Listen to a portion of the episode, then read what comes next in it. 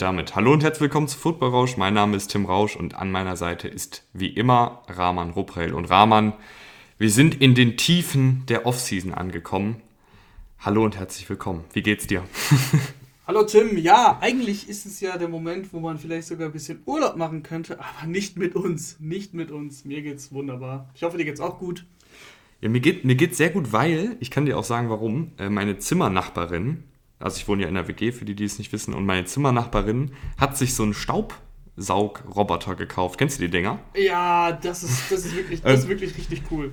Und da, da rat mal, welcher Roboter dann ungefähr fünf Minuten nachdem sie aus dem Haus gegangen ist, jetzt hier durch mein Zimmer gefahren ist. Ja, und mal Dinger kurz sauber gemacht geil. hat. Ja, und äh, auch ganz im Gegensatz zu meiner Mutter beschwert er sich auch nicht, wenn es hier dreckig ist. Du stellst ihn einfach ein. Kannst ja, das kann man ja auch beliebig machen. Also jeder, der sowas nicht hat. Ich habe das nicht in meinem Privatgebrauch in meiner Zwei-Zimmer-Wohnung, aber äh, wir haben das auch bei meinen Eltern und das ist wirklich cool. Also einfach einstellen, wann er das machen soll und dann äh, musst du nie wieder Staubsaugen. Ja, das ich, ich muss sagen, ich, ich hab, hab noch ein bisschen Schiss vor dem Ding irgendwie. Also ich, ich weiß auch nicht, ich habe noch ein bisschen Angst, dass der irgendwelche Kabel frisst oder so. äh, da muss ich mich noch dran gewöhnen. Ne, aber auf jeden Fall ist jetzt hier alles sauber und deshalb geht's mir gut. Muss ich es nicht machen. Sondern kann mit dir hier Das ist podcasten. sehr schön. Das ist Ähm, wunderbar. Haben wir denn heute überhaupt irgendwelche Themen auf dem Programm?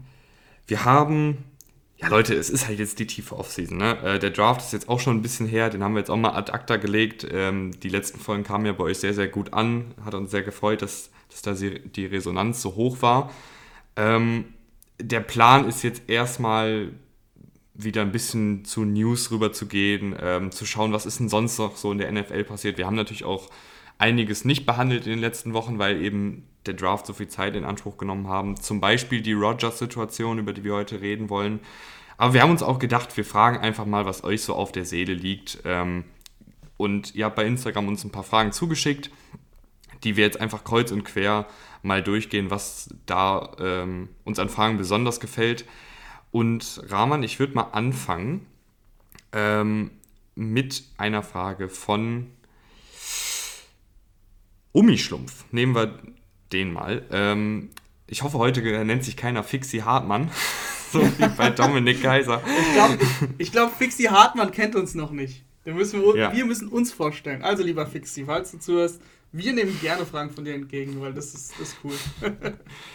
Für alle, die es nicht wissen, äh, ein RAN-Kollege von uns hat in einer Live-Sendung ähm, einen Kommentar von ei- einem User vorgelesen, der Fixi Hartmann äh, hieß und hat es ja nicht ganz gecheckt am Anfang. Ne? Ja, so kann man es so kann man's, ja, formulieren. Gut, aber wir, ich habe jetzt gesagt, äh, wir fangen mit Umsi Schlumpf an. Ähm, werden die NFL-Profis auch geimpft? Bestimmt haben einige Bedenken wegen eines Leistungsabfalls. Ähm, ich, so wie ich es verstanden habe, ist das Ganze freiwillig, aber ich habe ein Zitat von dem General Manager der Bills gelesen, der sogar das Gegenteil gesagt hat, ähm, nämlich dass wenn zum Beispiel noch ein Rosterplatz frei ist, also wenn der Kader rappelvoll ist, aber der 53. Platz ist noch frei und die haben die Wahl zwischen einem geimpften und einem nicht geimpften Spieler, dass sie sich dann sogar für den geimpften entscheiden werden, wenn die Spieler logischerweise ungefähr gleich sind, weil es einfach sicherer ist. Ja, und das ist ja auch irgendwo verständlich. Also, du willst ja keinen Outbreak haben in deinem Team, weil der eine ähm, Dude, der vielleicht gar nicht mal so wichtig ist, weil wenn wir hier über den 53. Kaderspot sprechen, dann ist das halt ein Spieler, der an der Grenze zur NFL steht. Äh, wegen diesem Spieler möchtest du ja nicht dein ganzes Team irgendwie infizieren und wir wissen, dass eine Impfung sicher ist, aber sie ist jetzt auch nicht zu 100% sicher. Mm, Deswegen kann ich das nachvollziehen und ja, wie du schon gesagt hast, es ist keine Pflicht, äh, keine Impfpflicht. Ich weiß nicht, ob, ob sich die Spieler Gedanken oder Gedanken werden sie sicher machen, aber ob sie Angst davor haben, dass du dass ein Leistungsverlust äh, dadurch äh, einhergeht, das kann ich mir nicht vorstellen, ehrlich gesagt, dass du, dass du da wirklich Leistung verlierst. Nebenwirkung, Nebenwirkungen sind normal. Ich bin noch nicht geimpft worden, ich denke du auch nicht, Tim. Nee. Ähm, aber ich, ich, wie gesagt, Nebenwirkungen sind normal, aber die treten, also die krasseren Nebenwirkungen, die dann eben mit einem Leistungsabfall einhergehen, die treten ja sehr, sehr, sehr selten auf. Und dann schützt du doch lieber dich, deine Gesundheit und deine Familie, indem du dich einfach impfen lässt. Zumal ja auch, also der wirkliche Leistungsabfall passiert ja, glaube ich, eher, wenn du es kriegst. Also ich glaube, da ist die Wahrscheinlichkeit höher, dass du von Corona einen Leistungsabfall kriegst, als von der Impfung. Ähm, da gab es genau. echt dieses Jahr, ich habe mir von Cam Newton wie immer lange Interviews angehört, wo er auch gesagt hat, äh, der hatte Corona und danach lief es echt ein paar Wochen nicht rund. Also er hat sich einfach nicht fit gefühlt und ich glaube, da... Da gab es ja einige Spieler. Also, da ist der Leistungsabfall eher da. Miles Garrett und Miles Garrett, äh, ich hoffe, ihr habt den Draft ja alle gesehen. Er hat ja auch einen Pick verkündet und wer das gesehen hat, hat gesehen, dass Miles Garrett fit ist. Miles Garrett ist fast aus seinem Anzug geplatzt, weil der Anzug einfach zu eng war, beziehungsweise Miles Garrett zu breit war. Das kann man jetzt sehen, wie man will. Äh, selbst so eine Maschine äh, sagt, dass Covid, ähm, ja, Covid hat ihm in den Arsch getreten, auf gut Deutsch übersetzt. Äh, das, ist schon, das ist schon nicht zu unterschätzen, auch bei Profisportlern nicht. Ähm, Rickwood Armstead zum Beispiel, der hat die ganze Saison verpasst mit Corona. Äh, das war auch schon relativ schnell klar im Oktober, glaube ich, letzten Jahres, dass der nicht mal ansatzweise eine Chance hat zu spielen. Und das ist ein junger Running Back, der in seine zweite oder dritte Saison gegangen wäre. Also, Corona ist nicht zu unterschätzen und ich glaube auch, dass die Spieler das äh, nicht unterschätzen. Machen wir weiter äh, mit der Frage von Henrik. Ähm, werden die Bears mit Fields direkt eine bessere Saison spielen? Und ich glaube, das ist ja, wir können, weißt du was, wir können ja generell mal so ein bisschen jetzt über die Bears reden und wie sie jetzt die ganze Situation handhaben sollten. Ähm, ja, ja, gerne, gerne. Bears sind immer ein, ein, Team, worüber ich gerne rede. Ich muss sagen, bei, wir, wir haben, wer auf Twitter uns folgt, der weiß, dass wir gerne gegen die Bears und gegen das Bears Front Office schießen und es sah ja wirklich so aus, als wollen sie jetzt wieder mit einem mittel unterdurchschnittlichen bis mittelmäßigen Quarterback in Andy Dalton in die Saison gehen. Aber jetzt haben sie sich Fields geholt und ich muss sagen, der, der Draft generell der Bears hat mir gut gefallen. Ähm, ich frage dich jetzt einfach mal, wie sollen die Bears jetzt mit Fields umgehen? Schmeißt du ihn direkt äh, in Woche 1 rein oder was machst du? Weil ja, du, du, bist ja, ja irgendwie. Ja, ja du hast ja. ja das Training Camp, du hast ja die, die Rookie Camps und so weiter. Du kannst ihn dir angucken, du kannst, du führst dir viele Gespräche mit ihm, du siehst, ob er ready ist oder nicht. Das ist ja nicht so, dass, dass das Madden ist und wir ihn einfach, wir dieses Training Camp simulieren und die Preseason simulieren und dann einfach von Woche 1 an spielen. So ist es ja nicht. Und es wird dieses Jahr ähm, sehr wahrscheinlich eine Preseason geben. Verkürzt, zwei Wochen, vielleicht maximal drei. Ähm, aber sie es wird sie geben, da testest du ihn und dann siehst du, glaube ich, ziemlich schnell, ob er halt ready ist oder nicht. Und äh, wenn ich mich zurückerinnere, zum Beispiel an Jared Goff 2016, da hieß es von Anfang an, dass er nicht ready ist. Und da haben sie, da, da hat sich, und das war der Number One Pick, da hat man sich nicht mal die Frage gestellt, ähm, der kam dann irgendwann erst in Woche 9 oder so rein, weil sie halt, weil er Zeit brauchte. Und das ist ja auch voll okay und genau das kannst du bei Justin Fields jetzt erkunden. Ich glaube, er kann sofort spielen und ich bin ja einer des Teams, die sagen, äh, dieses hinter dem Quarterback lernen ist kompletter nicht kompletter Bullshit, aber es ist äh, insgesamt viel zu hoch angesehen, dass das irgendwas bringen würde. Ähm, klar gibt es die Beispiele, wo es was gebracht hat mit Rogers, aber wir wissen ja nie bei diesen Spielern oder bei Mahomes, ob sie sonst nicht auch gut gewesen wären. Also wenn du sie von Anfang an gebracht hättest. Klar hätten sie ein paar Fehler vielleicht mehr gemacht, aber so ein Rogers oder ein Mahomes, du kannst mir doch jetzt nicht erzählen, dass sie deswegen, weil sie ein Jahr gelernt haben, oder bei Rogers ja sogar drei, ähm, deswegen haben sie, sind sie jetzt so gut, wie, wie sie sind. Also das, das glaube ich nicht. Deswegen schau erstmal, ob Justin Fields im Training Camp, wie er drauf ist, ähm, wie, er, wie er sich auch präsentiert als Spieler, weil das ist ja als Quarterback wichtig, ob du direkt ein Leader bist oder ob er erstmal ein bisschen schüchterner ist. Das sind alles so Faktoren, die für mich da einhergehen. Ich glaube nicht, dass er von Woche 1 startet, aber um das mal so zu beantworten. Ich finde aber trotzdem, dass die Bears also, wir haben da ja schon viel drüber gesprochen nach dem Draft, äh, dass es genau die richtige Entscheidung ist. Ähm, natürlich weißt du nicht, ob Fields jetzt die, die Langzeitantwort ist, könnte auch der nächste Trubisky sein, ähm, aber es ist zumindest schon mal ein Versuch, irgendwie dann doch nochmal ernsthaft in den Playoffs auftreten zu können, weil das Team an sich ja gut ist. Also du, du hast diese Defensive, die zu, zu den meisten Teilen ähm, wiederkehrt, also die, die ganzen Leistungsträger sind eigentlich noch da. Der einzige, der weg ist, ist Fuller, der Cornerback, ähm, der mir jetzt spontan einfällt.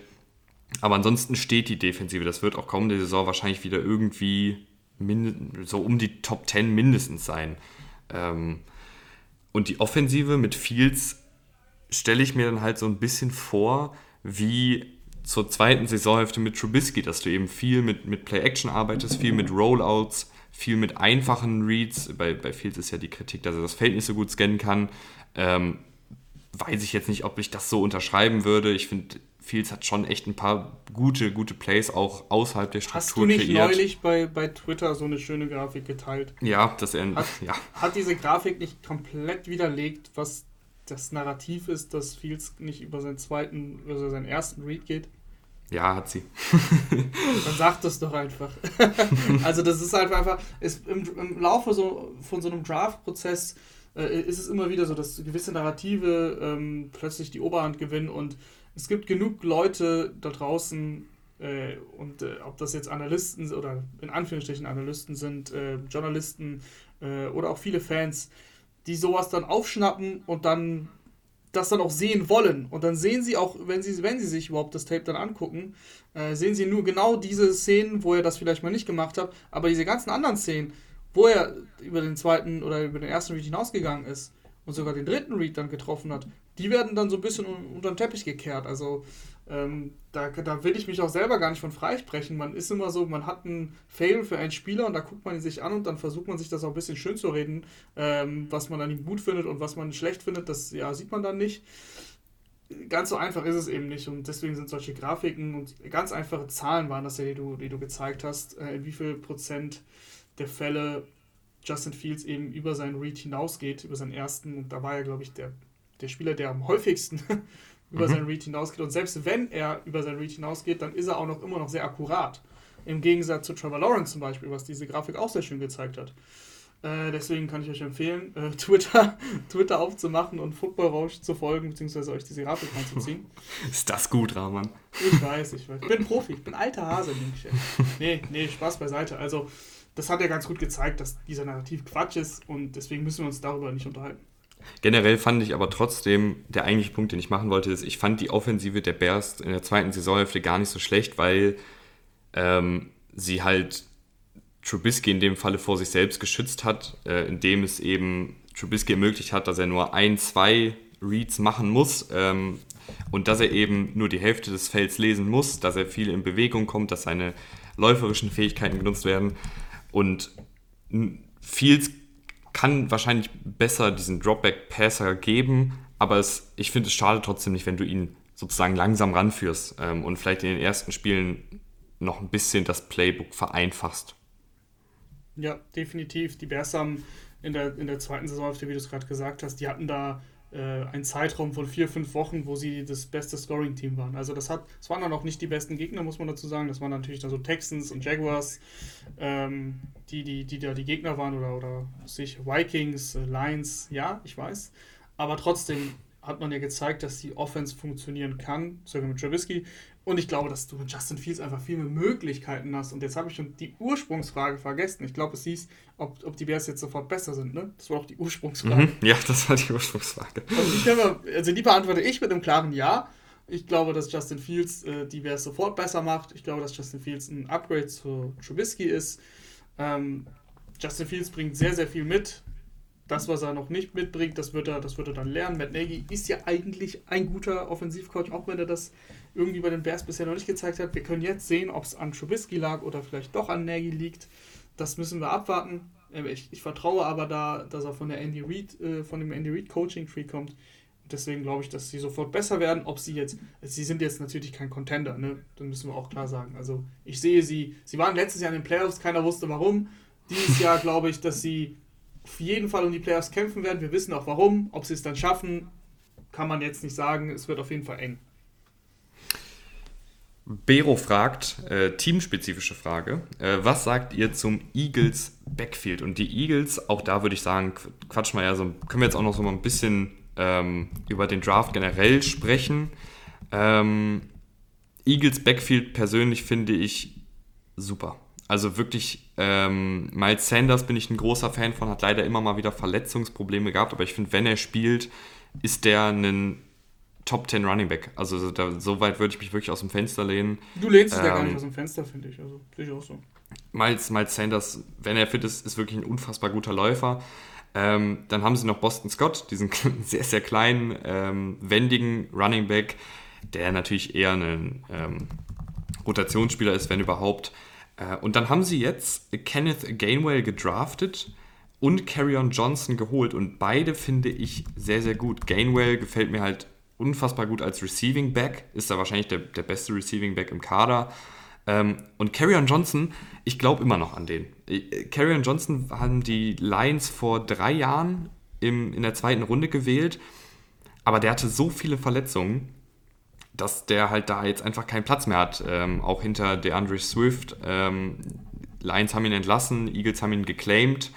Ähm, ich mag Johnson sehr, sehr gern als Running Back, weil er so ein bisschen im Camara-Stil nicht der schnellste ist, aber eben eine sehr, sehr gute Balance beim gegnerischen Kontakt hat und auch ein bisschen was im Receiving Game kann. Also, ich weiß nicht, wenn, wenn Miles Sanders sich wieder verletzt und wenn Gainwell irgendwie sich schwer tut am Anfang, Carrion Johnson, wenn er fit ist, ich, ich glaube irgendwie noch dran. Ich glaube irgendwie noch dran. Also erstmal muss ich sagen, es ist eine Frechheit, wie du Boston Scott abgetan hast. Der arme Kerl, der hat wirklich geliefert, wenn Miles ja. Sanders verletzt war. Das muss man, nee, das muss man auch mal so sagen. Also ja, mach, jeder ja, Fantasy-Fan okay. wird das wissen. Wenn du Boston Scott dann geholt hast, der hat seine, seine Yards gemacht und der hat auch gut gespielt. Also nicht nur Fantasy-mäßig, sondern der hat wirklich, also super Receiver erstmal aus dem Backfield. Und selbst dafür, dass er so klein ist, finde ich, läuft er auch gut. Ähm, und ja, ich, ich habe gerade schon Fantasy angerissen. Für einen Fantasy-Manager ist es natürlich jetzt ein Horror-Backfield. Also wenn du Miles Sanders in deiner Dynasty-Liga hast oder vorhattest, ihn zu draften, jetzt wird er ein paar Spots fallen. Ähm, aber für Real-Life-Football, darüber reden wir ja, ähm, ist es natürlich überragend. Also, wie du schon gesagt hast, du hast mit Gainwell jetzt einen neuen Receiver, der äh, Running Back, der aber wie ein Receiver spielt. Also ein super Receiving Back. Da hast du, da hast du immer noch Boston Scott als Tiefe, wie du gesagt hast, der auch ähm, alles machen kann, wenn er, wenn er es machen muss. Karen Johnson ist mehr der Läufer, aber ist auch äh, ist auch im Receiving gut. Also du hast super, super viele verschiedene Spieler. Jordan Howard ist dann der klare Läufer für die, für die Short-Yardage-Sachen, wenn du ihn überhaupt brauchst. Ich bin mir relativ sicher, dass da noch mindestens äh, einer entlassen wird. Also Jordan Howard zum Beispiel, der hat halt wenig Value im, zum Beispiel im Special Team und das musst du dann schon haben, wenn du so viele Running Backs hast. Du gehst, glaube ich, nicht mit all diesen Spielern in deine, in deine Season, also mit den 53 Spielern. Hm, deswegen wird einer entlassen, aber trotzdem ist es natürlich ein überragendes Backfield, weil du von allem was hast. Und, und ich muss sagen, ich finde gut, dass die Eagles um Jalen Hurts bauen. Ähm, Jalen Hurts war in seiner Rookie-Saison sehr, sehr wackelig. Er hatte viele gute Plays, wir haben schon öfter über ihn gesprochen, aber eben auch sehr, sehr inkonstant. Äh, der hatte wirklich Probleme damit, das Feld komplett zu lesen und von seinem ersten Read wegzukommen.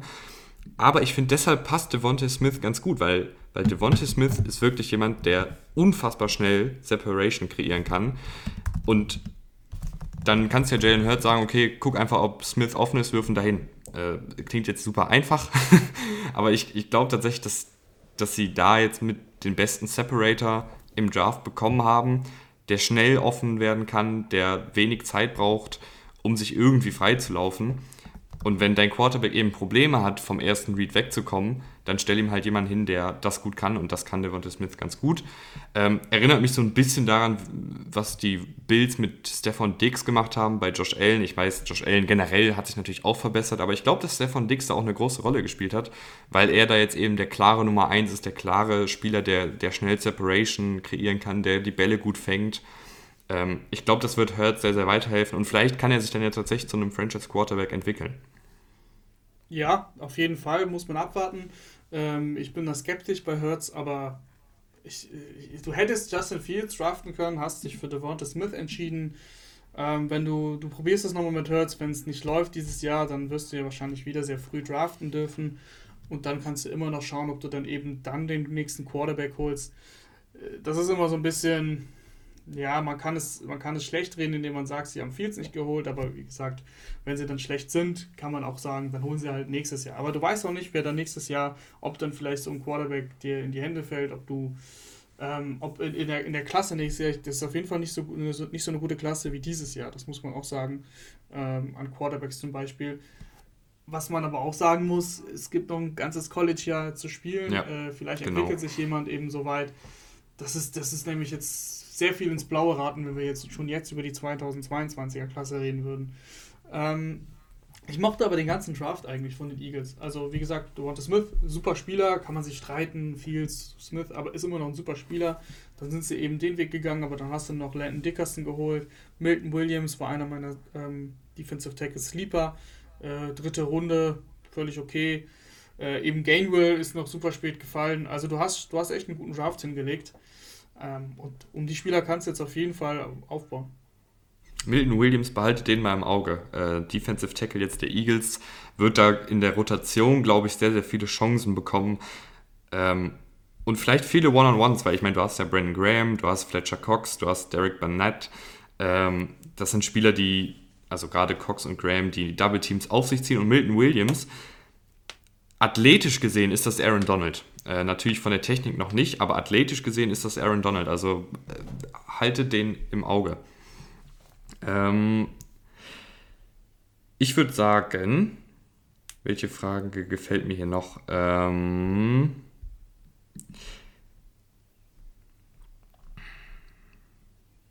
das kann sich nur noch hat das, Stunden handeln. Ja, hat das, hat das, äh, hat die Packers Secondary jetzt endlich genug gute Cornerbacks?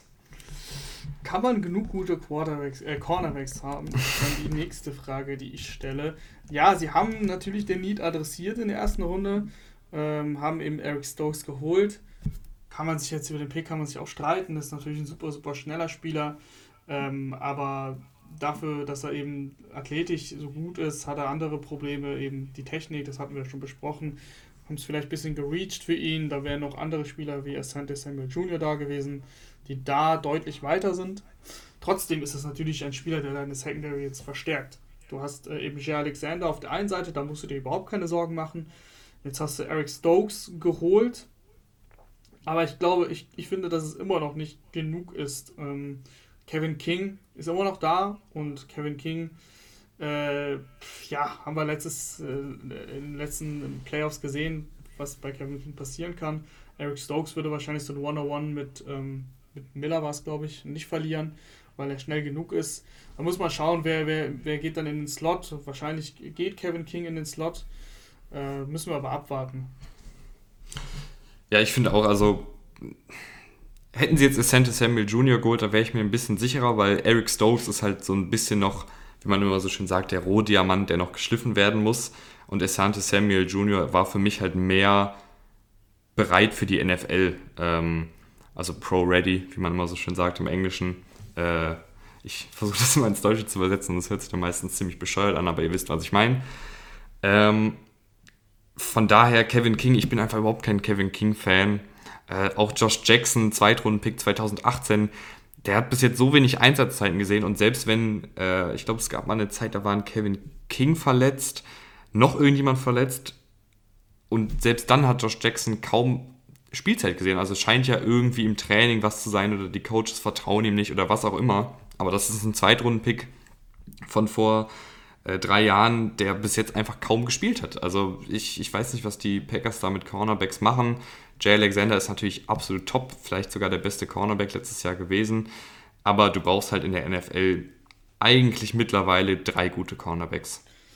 Genau, du hast im Endeffekt einen ähm, sehr guten, einen ja, Projekt klingt jetzt ein bisschen hart, aber ähm, zumindest ein, bei dem du das Potenzial hast, aber dahinter wird es dann dünn mit Shanton Sullivan, Kevin King oder Josh Jackson.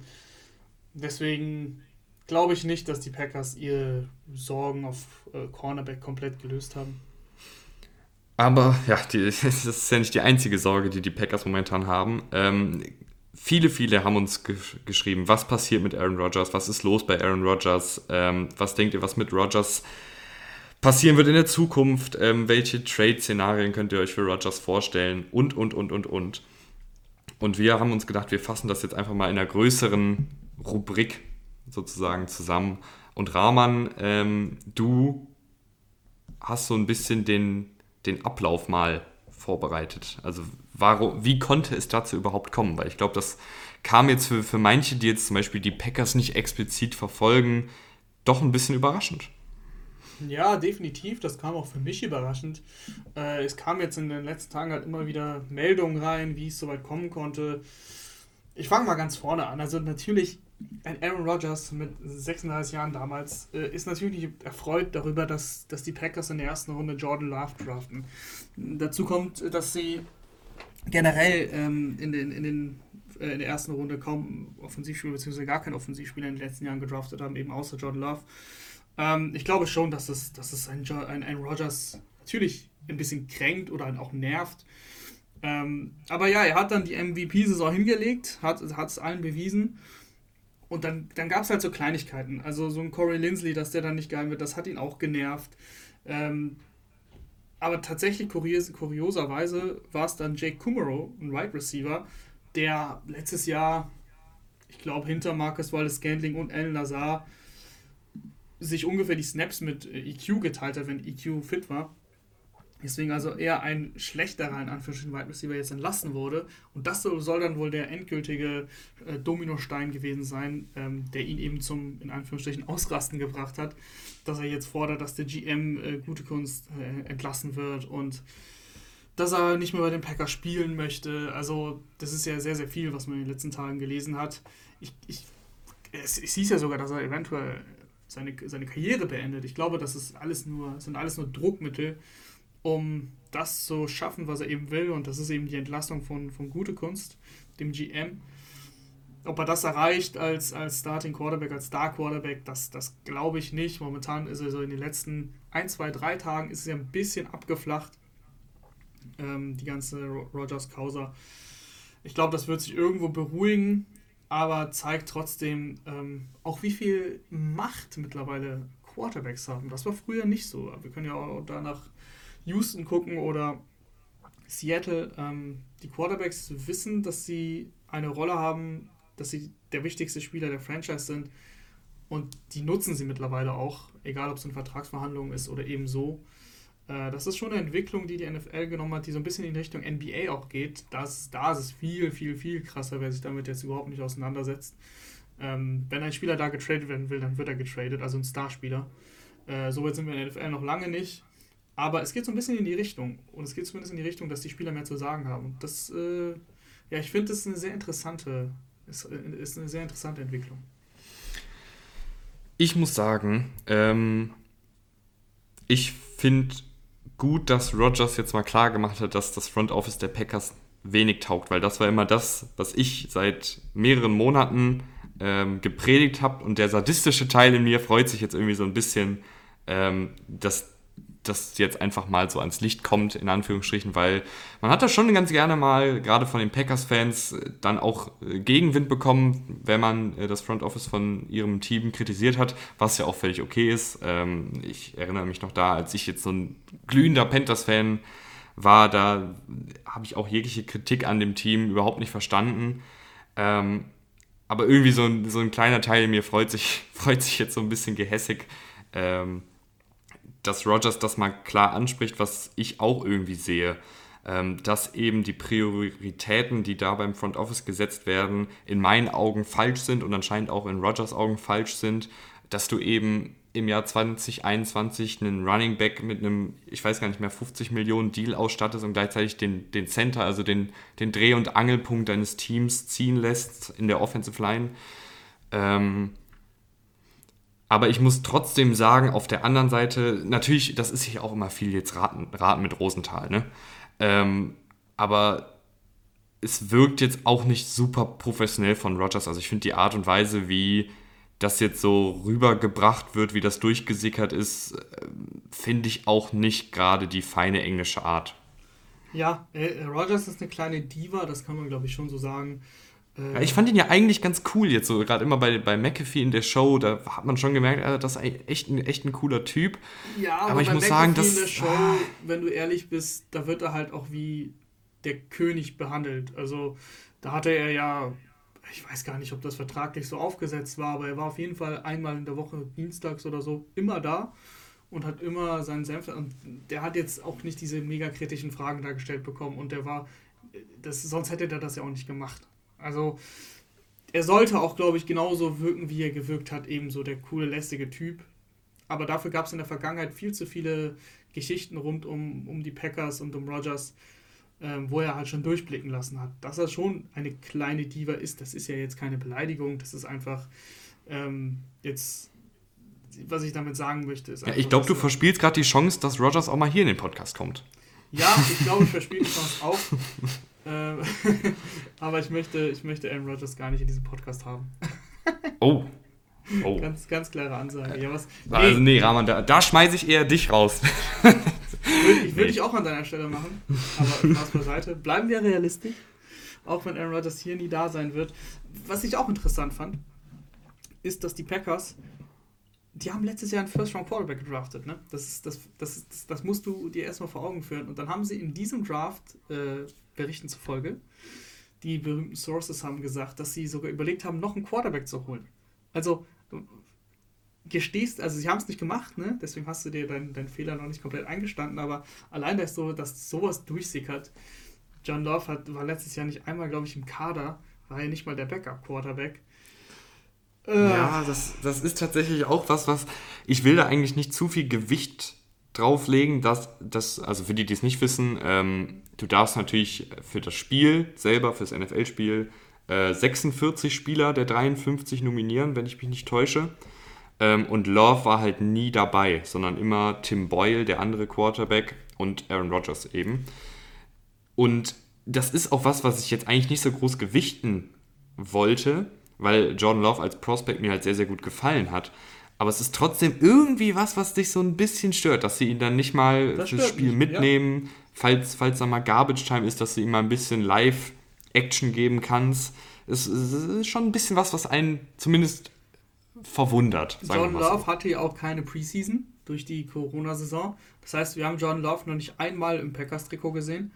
Ähm, was ich noch, auch noch sagen wollte, du hast es eben angefügt, sie haben ihren Running Back bezahlt, sie haben den Center gehen lassen.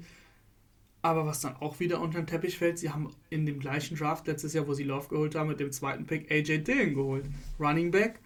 Und wenn du mit der zweiten, zweit, mit der, nee, in der zweiten Runde so ähm, AJ Dillon holst, dann holst du ihn doch, damit er im besten Fall natürlich äh, Aaron Jones ersetzt und eben nicht so viel kostet und du dir das Geld sparst. Auch das hast du nicht gemacht. Du hast jetzt AJ Dillon als zweiten Running Back in deinem Kader, hast einen Zweitrunden-Pick dafür hergegeben für einen Spieler, der, äh, wir haben ihn letztes Jahr ein paar Mal gesehen, ein Bulldozer Running Back ist. Der hat äh, größere Oberschenkel als Barkley gefühlt. Aber im, im Passspiel ist er kaum zu gebrauchen. Und wenn du dann Aaron Jones bezahlst, ist es für mich einfach eine unnötige Ressource, die du verschwendet hast. Das ist, das kommt, ja, ich glaub, das, das halt diese kleinen Faktoren. Das ist so viel. Ja, ich, ich, ich glaube halt, dass du mit, also sie haben ja noch Kalen Hill geholt in der siebten Runde dieses Jahr und ich glaube, dass Kalen Hill und AJ Dillon die nächste Saison zu 95% das geben hätten, was Aaron Jones dir halt geben kann. Also ich glaube, dass da der Leistungsabfall, wenn man die beide im Duo spielt, nicht sonderlich groß gewesen wäre. Und generell sind es halt die, die ich habe immer so das Gefühl, dass Aaron Rodgers sich einfach denkt, ich überspiele hier seit Jahren die Inkompetenz meines Front Offices. Und dann, äh, dann sabotieren die mich noch, weißt du? Ja, ja, ja. Es ist, es ist eine ganz schwierige Sache. Also wie gesagt, das sind, das sind viele Kleinigkeiten, im Endeffekt war es dann Berichten zufolge diese Entlassung von Jake Kummerow, die dann dazu geführt hat, dass er explodiert ist. Und jetzt äh, stellen sich natürlich viele die Frage, ja, was ist denn jetzt mit, mit Rogers? Spielt er nächstes Jahr? Spielt er nicht? Äh, wird er getradet? Wir haben ja sogar, wurden sogar gefragt wegen Trade-Szenarien. Ähm, können wir auch noch kurz was zu sagen. Also Aaron Rodgers ist jetzt 37, wird im Dezember, glaube ich, 38 du kannst jetzt natürlich nicht mehr allzu viel erwarten. Trotzdem glaube ich, dass du mindestens zwei First-Round-Picks bekommst. Also drei glaube ich nicht, dafür ist er zu alt. Aber zwei First-Round-Picks bekommst du auf jeden Fall und dann immer noch irgendwie noch einen Drittrunden-Pick oder vielleicht einen Spieler, weiß ich nicht. Aber die, die Basis sind mindestens zwei First-Round-Picks. Aber die Packers haben auch ganz klar gesagt, dass sie nicht traden. Also kann man jetzt so oder so sehen. Vielleicht pokern sie auch ein bisschen, vielleicht müssen sie ihn irgendwann abgeben. Aktuell ist der Stand, dass sie ihn auf keinen Fall abgeben. Jetzt war neulich ein Bericht, dass sie ihm einen, noch einen überarbeiteten Mega-Deal angeboten haben, also eine, eine schöne Vertragsverlängerung. Ähm, die jetzt Stand heute noch nicht unterschrieben wurde. Was glaubst du, äh, um den Podcast jetzt abzuschließen, wie, wie geht es weiter? Ich, ich meine, wir raten hier eh viel rum, jetzt kannst du auch mal in die Glaskugel gucken. Was passiert in der Rogers-Saga? Ich glaube, er wird diesen, diesen Vertrag irgendwann unterschreiben. Also, die werden sich ausquatschen. Äh, ich glaube nicht, dass, dass Rogers geht. Wir haben jetzt noch gar nicht darüber gesprochen, dass er sogar wohl Teams äh, ja so ein bisschen unter der Decke gesagt hat, ich bin zu haben, äh, ich würde gerne zu den Broncos oder zu den 49ers, waren glaube ich so die Teams. Äh, trotzdem, keine Ahnung, da wird glaube ich viel spekuliert. Im Endeffekt wird er bleiben und er wird dann natürlich seine Position ausnutzen und diesen Mega-Deal unterschreiben, aber es ist natürlich nur ein Gefühl von mir. Äh, vielleicht wird er auch, vielleicht spielt er nächstes Jahr und wird dann getradet, was auch immer. Es ist einfach schwer zu sagen. Ich finde, es ist vor allen Dingen am Ende des Tages viel Unruhe, wo eigentlich keine Unruhe sein müsste. Weil gerade die Packers stehen prinzipiell so gut da und sowas ist halt einfach nicht nötig. Ja, aber eben hast du noch gesagt, dass du es gut findest, dass Aaron Rodgers das gemacht hat. ja, ja, ich weiß, aber ich finde halt, ich finde gut, dass er es gemacht hat, aber ich finde nicht gut, dass die Situation überhaupt entstanden ist. Also ich finde, die ja, Packers sind eigentlich in einer so guten Lage und nur weil, weil das Front Office anscheinend da, da muss ja auch noch, ich kann mir nicht vorstellen, dass er jetzt nur sauer ist, weil Spieler X gedraftet wurde und Spieler Y nicht geholt wurde. Ich glaube, da muss auch noch sonst irgendwas hinter den Kulissen vorgefallen sein. Ja, weil das ist dann irgendwie, zu sagen. Äh, aber ja, da, da können, das, das ist dann natürlich viel zu viel Rumgerate. Ähm, aber die Packers sind so ein gutes Team, die haben, die haben so gute Erfolge die letzten Jahre gehabt und du bräuchtest eigentlich jetzt gemeinsam nochmal den letzten Schritt zu gehen mit einem alternden Rogers, um doch nochmal in den Super Bowl zu kommen und stattdessen ist da jetzt so eine, so eine Schlammschlacht und keiner weiß so richtig, wie es weitergeht. Ja, ja, ja, hast, äh, dass das äh, unschön gelaufen ist, das wissen die Packers spätestens jetzt auch. Du hast auch so richtig gemerkt, wie panisch sie wurden, allein durch die Berichte, dass sie eben diese Verlängerung angeboten haben. Sie haben sofort ein Schreiben aufgesetzt vom CEO. Ähm, und es hat keiner auch nur den Ansatz von einem schlechten Wort verloren gegenüber Rogers. Es war einfach, wir haben Verständnis und wir wollen das klären. Sie wissen, was sie verbockt haben, sagen wir es mal so. Wir sind ganz gespannt, wie sich das jetzt weiterentwickelt. Äh, Wäre natürlich cool, wenn er jetzt irgendwie nächsten Sonntag getradet wird, dann haben wir direkt was, über was wir kommenden Montag wieder mit euch sprechen können. Äh, vielen Dank fürs Einschalten und bis zum nächsten Mal. Tschüss. Ciao.